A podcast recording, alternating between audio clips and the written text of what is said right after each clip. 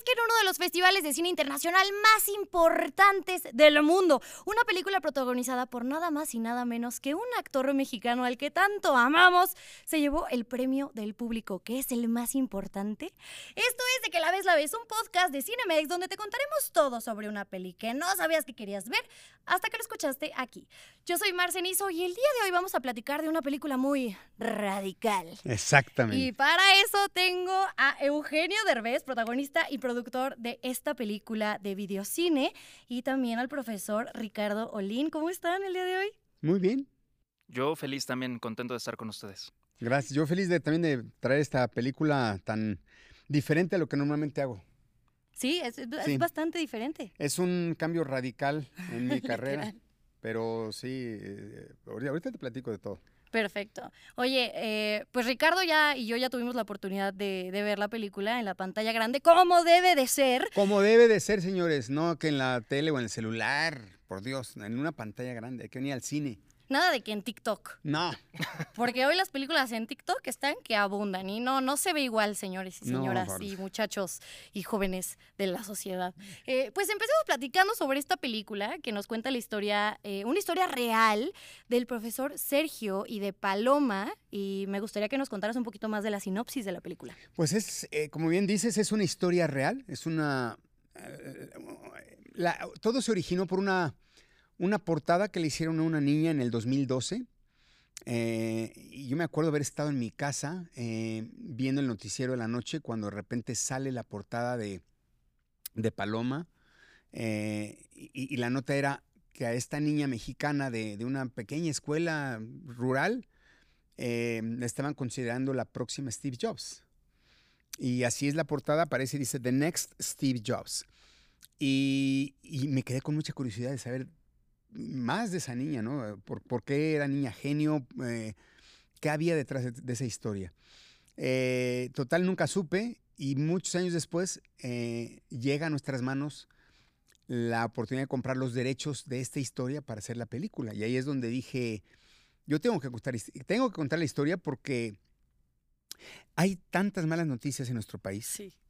y todo, la ve- todo el tiempo no, se caracteriza a México por, por la violencia, por el narcotráfico, por todas estas cosas negativas, que de repente hacer una historia que no te oculta la realidad, porque en ningún momento dice que no existe, todo lo que acabo de mencionar, pero entre todo eso surge un personaje como Sergio, que a pesar de no tener recursos y a pesar de tener todo un ambiente hostil a su alrededor, logra sacar un grupo de niños adelante.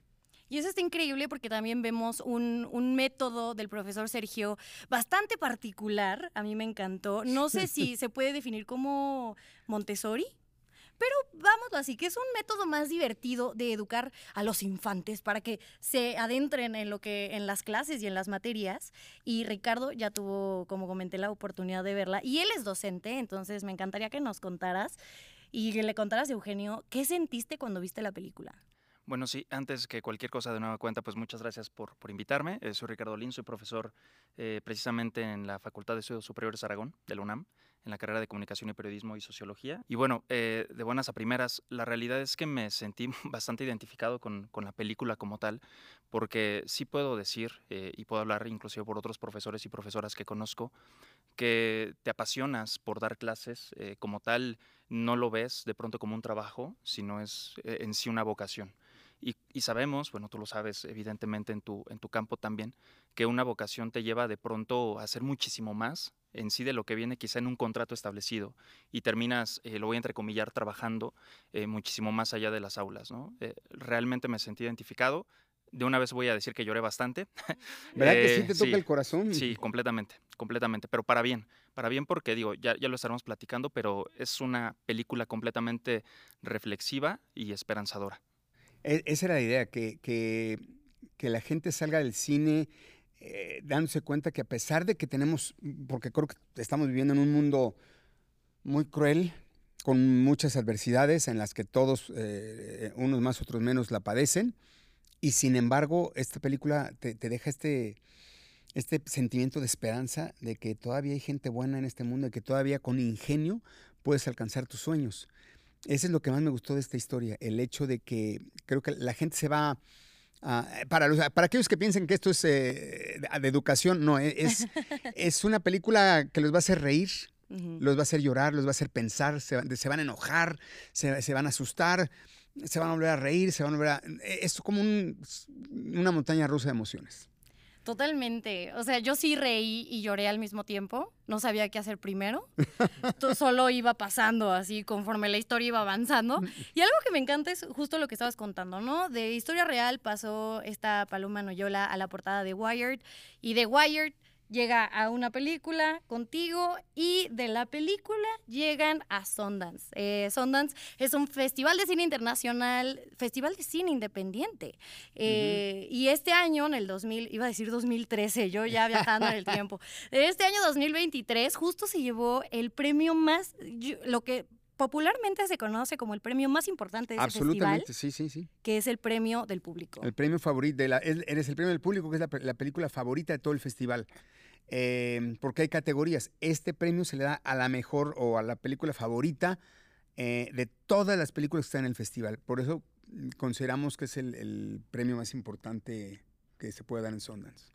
Y, y no solo por eso tiene el sello de recomendación, voy a aprovechar ahí para el comercial, el sello de recomendación Cinemex, porque sabemos que se la van a pasar increíble viendo esta película con sus palomitas favoritas en la pantalla del cine. Y aparte puede entrar a la familia. Exacto. Eh, digo, quizá niños muy chiquitos no, porque no, no, no, no, no, no es, no es para niños tan chiquitos, pero o sea, a partir de los, no sé, hasta 8 o 9 años en adelante, hasta las abuelitas, eh, se van a divertir mucho. Es una película, repito, como hay tantos niños en la película, es una película que conecta co- desde los niños hasta los adultos y es muy divertida.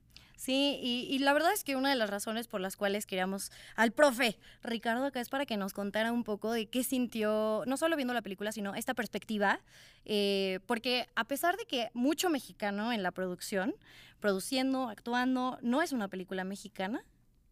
Técnicamente no, porque eh, como, como ya ahora tengo mis oficinas en Estados Unidos y el financiamiento vino de Estados Unidos, em, no, tristemente, pero, pero la, la temática es mexicana, está hecha en español, los actores son mexicanos, todo es mexicano menos el dinero que, que vino de otro lado, entonces eso hace que no se considere técnicamente una película mexicana. Y, y tú, Ricardo, ¿cómo viste esta presentación eh, de México en esta película?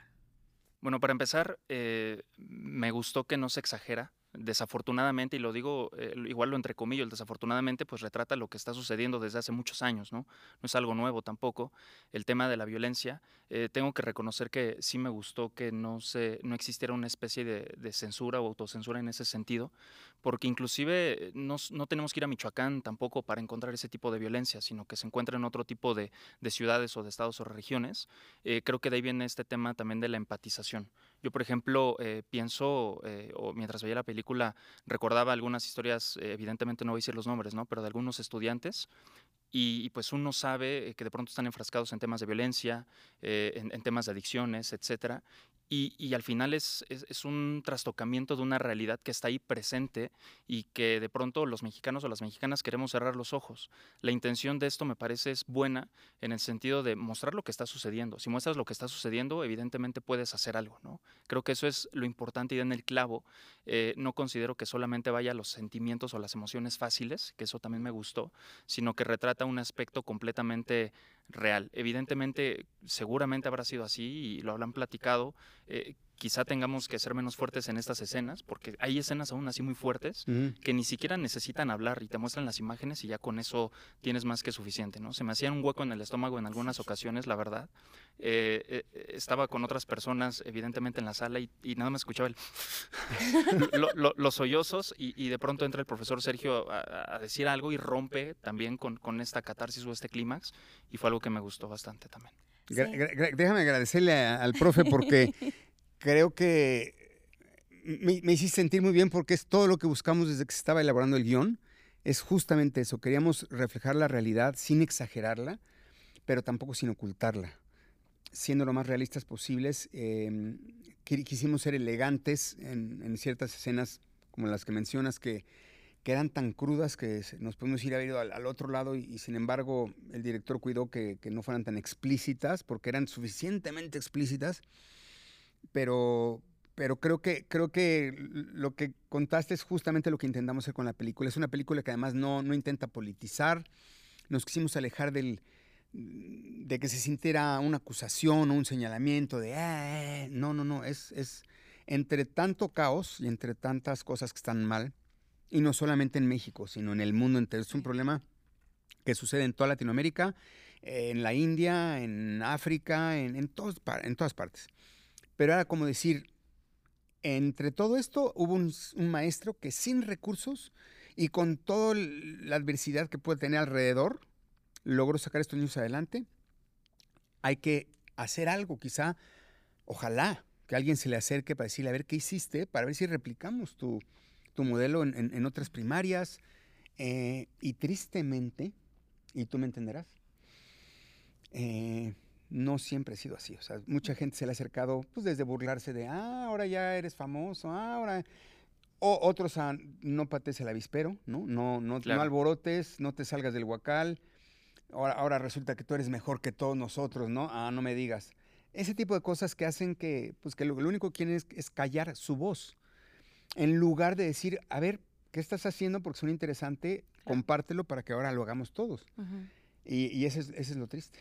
Y, y quisiera decir algo, perdón, perdón no, por, no, por interrumpir. ay, por Eh, favor, yo a- estoy algo, in- feliz. algo interesante de esto es que además, eh, como tal, no existe un método per se para seguir. E- Eso me parece fascinante. No es que debamos de replicar a Sergio en ciertas actividades. Creo que aquí lo importante y, y lo rescata, no, no voy a hacer spoilers, lo prometo, pero es esta situación de ver el potencial en los niños y en las niñas, eh, o en las personas, ni siquiera ya a niveles, porque yo lo veo con, con personas universitarias, ¿no?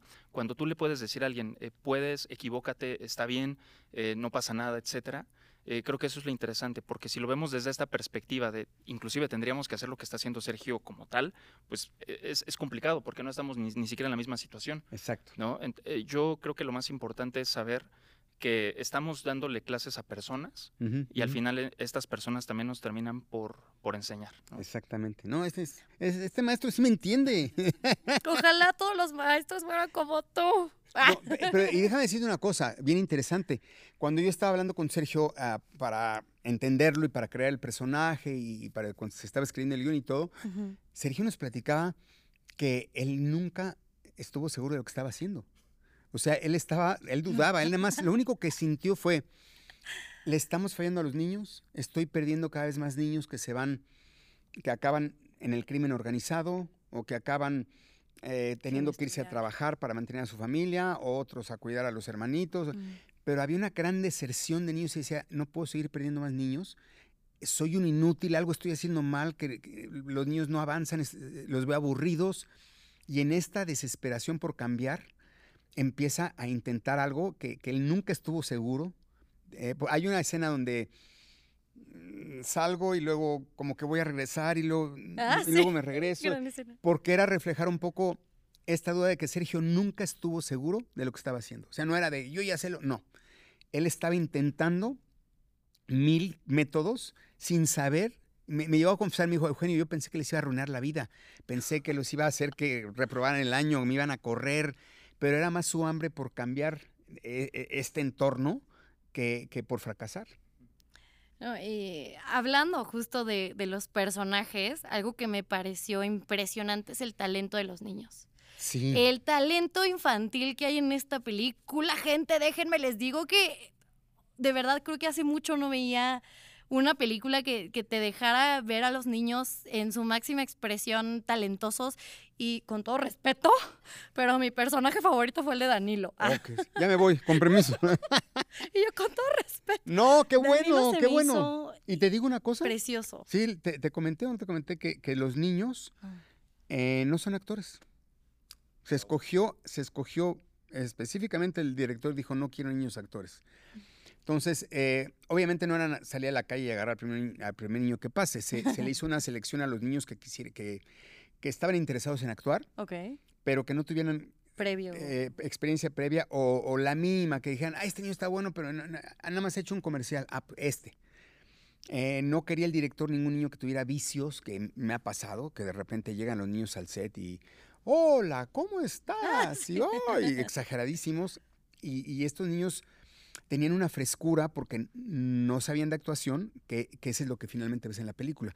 Claro, hay que guiarlos mucho, Sí. hay que saber cómo manejarlos y, y- y- es, y ahí está el secreto entre el director y, y- y yo en escena pudimos irlos moldeando, pero al no ser actores se logró una reacción muy natural. Eso está increíble porque estoy, genuinamente impactada, porque sí es talento puro de ellos y obviamente también es, es un gran trabajo en equipo, como lo acabas de mencionar, entre el director, tú, todo este rollo. Y algo que también me gustó mucho que, hizo, que hiciera el director y que se me hizo muy fresco y se lo agradezco mucho, es la ausencia del filtro amarillo, del famoso filtro amarillo que muchas producciones de otros países utilizan para representar a México.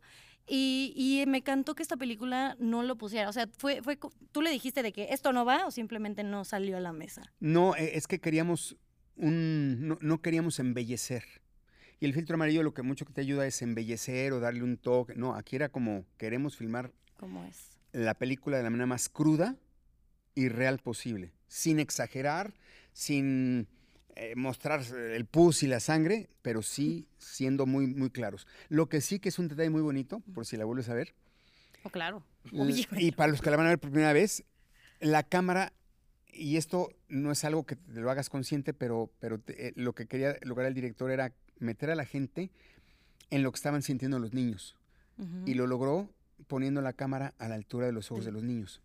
Entonces, si tú ves la película por segunda vez, te vas a dar cuenta que siempre vas a ver al maestro desde abajo. Siempre vas a ver al maestro a la altura de los ojos de los niños, porque quería esto, lograr que, que todas las escenas este, fueran desde el punto de vista de los niños.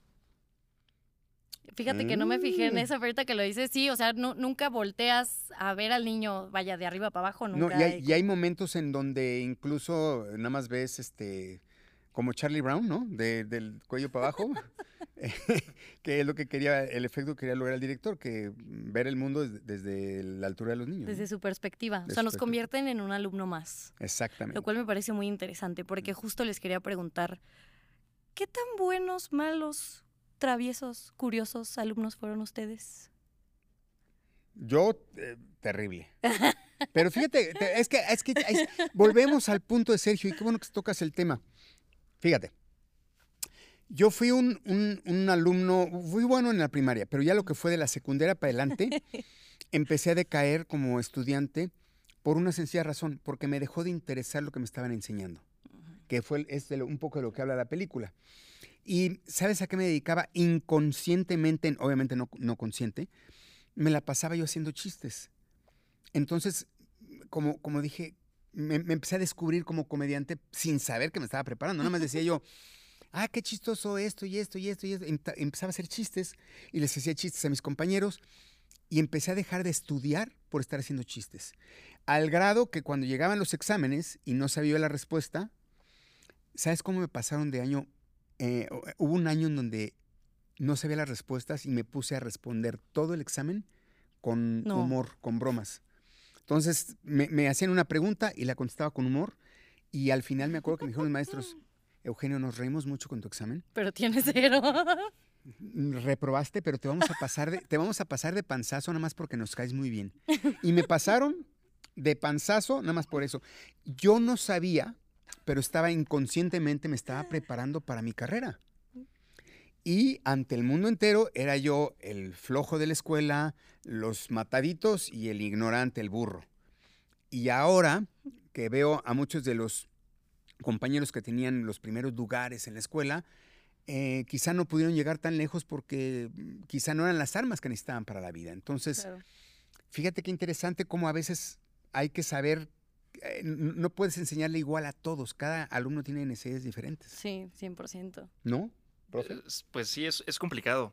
De pronto, por ejemplo, en la UNAM, eh, digo, no lo digo como una crítica, al final, pues trabajo ahí es- y amo a la universidad, pero yo tengo grupos de 60 personas, ¿no? Muchísimo. Entonces, ¿qué tan complicado de pronto es adaptarte y personalizarte para es- cada uno de esos universos que existen, ¿no? Eh, yo como estudiante, eh, la verdad, digo, existen muchas etiquetas, ¿no? Yo era muy platicador, sigo siéndolo. De hecho, hablo demasiado en ocasiones en, en- en clase y creo que eso me funcionó también. Tiene que ver con la parte de la vocación. Eh, me ponía a escribir canciones o las copiaba, etcétera, y tiene que ver también con la parte de ser periodista. Me ponía a leer libros, etcétera. Un montón de cosas que, que- que están ahí, ¿no? Y quiero rescatar que a, a pesar de que era muy platicador, eh, tuve muchos profesores y profesoras que creo me supieron encaminar también, eh, porque creo inclusive eh, tiene que ver mucho con esta parte de, de la película. Eh, tú recuerdas a profesores y profesoras eh, malos o malas y buenos y buenas. De alguna forma te marcaron, ¿no? Y al final tú también decides eh, qué tomas de todo eso que te dieron, ¿no? Claro. Y, y yo tuve algunos profesores y profesoras particularmente que, que me marcaron y al día de hoy algunos desafortunadamente ya no viven, pero los recuerdas y, y- y es un recuerdo grato, ¿no? Yo, por ejemplo, puedo decir que eh, eh, al final doy clases y, y esta situación de dar clases es, quiero marcar a mis estudiantes de la mejor forma, también quien se deje, ¿no? Porque hay gente, Claro. Sí, por que más que trates de rescatarla, eh, pues nomás no no, se puede, ¿no? Exactamente.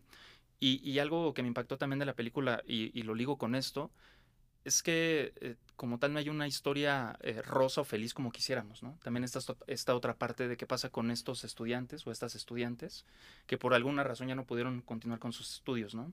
Creo que eso también es algo importante y que valoro mucho de la película, porque no te venden este final que quizá todos quisiéramos eh, y, y retrata esto, ¿no? La realidad. La realidad, sí. Es lo que quisimos reflejar. Y la verdad es que es una película que les va a recordar a su profesor favorito o les va a recordar cuando ustedes eran alumnos y lo van a pasar increíble, sea la edad que tengan. Eh, bueno, si son muy chiquitos para no entenderla, pues no, ¿verdad? Porque no la van a entender. Pero el punto es que la van a pasar muy bien. Sí, es una Este, película divertida, eh, no, no exactamente divertida, pero te entretiene, o sea, desde que, Muy entretenida. desde que te sientas te atrapa y Sí. entonces ya empieza el, el qué va a seguir, qué va a pasar, Sí. para dónde va esto, te ríes, lloras, te enojas. Te enamora la te enamora, película sí, sí. totalmente. Lleven algo para que- limpiar sus lágrimas. Ah, sí, Eso lleven, sí, lleven, yo lo recomiendo. lleven pañuelos, para no decir Sí. mal, Estamos siendo pañuelos. patrocinados por varias compañías de pañuelos. Y, este, y por supuesto, no olviden comprar sus boletos para Radical, consejo de recomendación Cinemex, en la app de Cinemex, porque es súper seguro, rápido y también háganse socios de invitado especial Cinemex. Yo no sé qué esperan ustedes para empezar a acumular puntos. Pero ya Este, compran los boletos porque si no se acaba. Luego, luego no, no, no te pasa eh, que llegas al cine y luego nada más acá, eh, te, te tocan lugares ya muy separados o hasta muy adelante. Sí. Por eso desde ahorita, ¿hay preventa o no hay preventa? Sí, no, hay, sí hay preventa, ¿no? Sí, claro que hay preventa.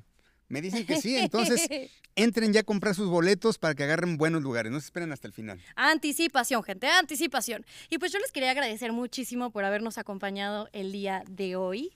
Y pues nada, que me vuelvan a ayudar a invitar a todo mundo por última vez a que vivan radical en Cinemex. ¿Cómo se llama este podcast? De que la ves, la ves. Eso. Así es que, de que la ves, la ves. Radical, no se la pueden perder porque creo que les va a tocar el corazón. Y aparte, entre más ruido se haga, ayúdenos a, a correr la voz porque entre más ruido se haga, más oportunidades tenemos de levantar una conversación alre- alrededor de la educación Sí. y poder hacer un cambio que es muy necesario. Ojalá que esta película cree esa conciencia, ¿no? ¿No, profe? Sí, eh, la van a disfrutar sin duda. Eh, lleven a alguien para abrazar porque van a, van a- van a llorar, van a sufrir, lo van a gozar. Eh, yo, yo no fui con nadie, evidentemente, entonces me tuve que abrazar solo. Eh, no, no lo recomiendo y sin duda la van a disfrutar, van a empatizar muchísimo con muchas situaciones. Igual y ni siquiera con ustedes, sino se van a acordar de compañeros o compañeras. Exacto. Y eso es también muy valioso, así que es una gran película, por supuesto que no se la pueden perder. Gracias. Nos vemos pronto en el siguiente episodio de Que la ves, la ves. Yo soy Marcenizo. Eugenio Derbez, 19 de octubre, por cierto. Y Ricardo Lin, muchas gracias. Y muchas gracias por escoger Cinemex para vivir la magia del cine. Eso.